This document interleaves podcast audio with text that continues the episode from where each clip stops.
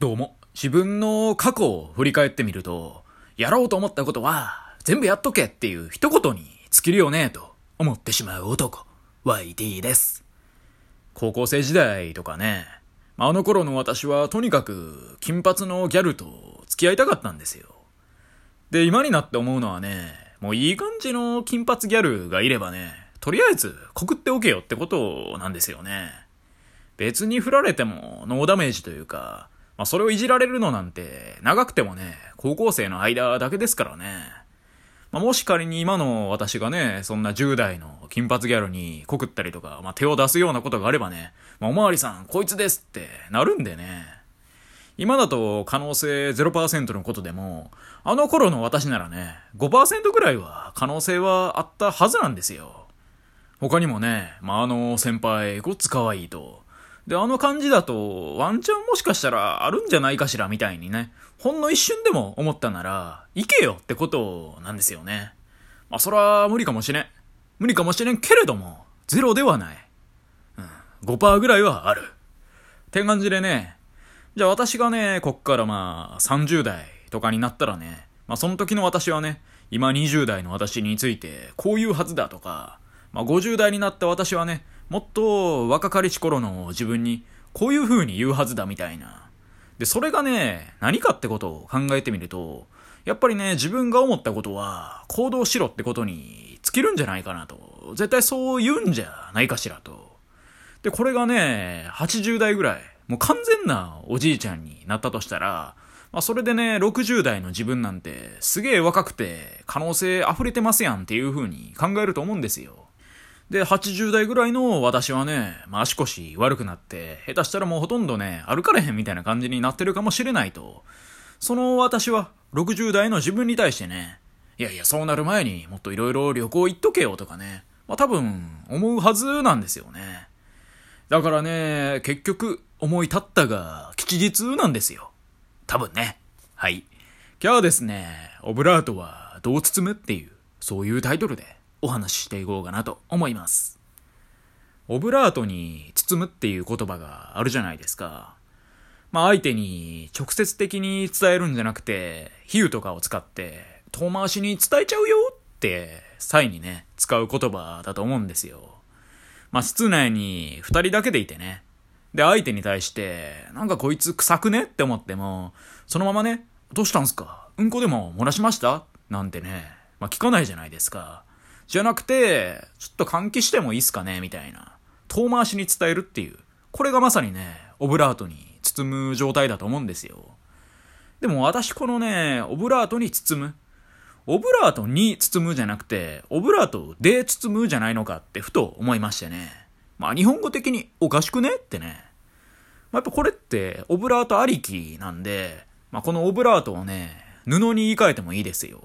布に包む。布で包む。どっちですか？私はね、これ、布で包むっていう方が違和感を感じないんですけど、いかがでしょうか？ってことでね。こんな感じでね、やっぱオブラート2じゃなくて、オブラートで包むんじゃないかと、私は思うんですよ。何ですかね、この表現しづらい違和感。なんとも言えない違和感がここにあるよねっていうね。まあ、それでもまだ布に、オブラート2、2だろうってね、思われる方もいらっしゃると思うんですけど、まあまあまあまあ、一旦落ち着きなさいよと。ここで私ね、オブラート目線に立ってみようかなと考えまして、これオブラート目線にね、立ってみるとね、俺っち、オブラート、この俺、オブラートが包むよってなるっていうね。うん。まあ、こうなってくるとね、オブラート側になっちゃいますよね。まあ、オブラートになってるんでね。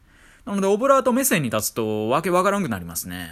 まあ、オブラートはね、勝手に動かないですからね。それは違うと。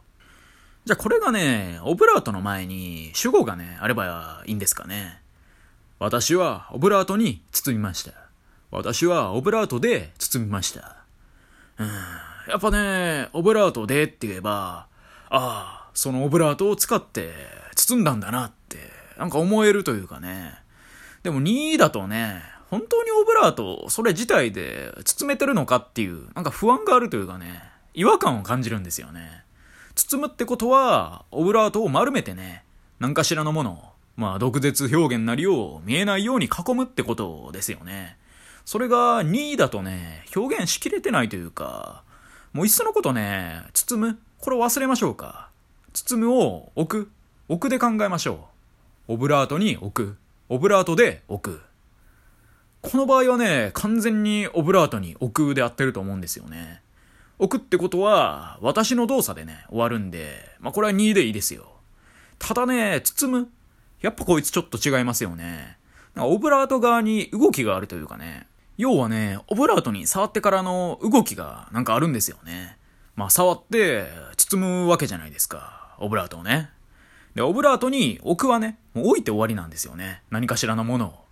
何かしらのものをオブラートに置いて、それで終わりだと。オブラート側のね、動きがないわけですよね。じゃあね、これね、包むと置くも一旦忘れましょうか。遊ぶ。うん、遊ぶにしましょう。この場合どうなりますか？オブラートに遊ぶですか？違いますよね。オブラートで遊ぶ。やっぱりね、でーなんですよね。これまたね、遊ぶだとオブラート側に動きがあるんですよね。遊んじゃってるんでね、包むと同じくね、オブラート側に動きあるんですよ。やっぱりね、オブラートに触れるだけじゃなくて、その後の動き、オブラートと戯れてるっていう、その動きがあるわけでね。オブラートで遊ぶ。うん。だから私は思いますね。オブラートに包むんじゃない。オブラートで包んでるんだっていう、そんな話でした。なやこの話。ってね、聞いてるあなたはそう思ったでしょう。確かにね、私も話し始めた時はね、これ大丈夫かと思いましたよ。この高きオブラートの壁を俺は越えれるのかと思いましたよね。オブラートで包む瞬間なんて、この俺に訪れるのかと。やっぱりなんやかんや言っても、2じゃないのかと。でもその瞬間、訪れましたよね。2じゃなくて、でで、包み込めたと。ありがとう。でとか言わないでね。はい。以上、YT でした。今日も聞いてくださり、どうもありがとうございました。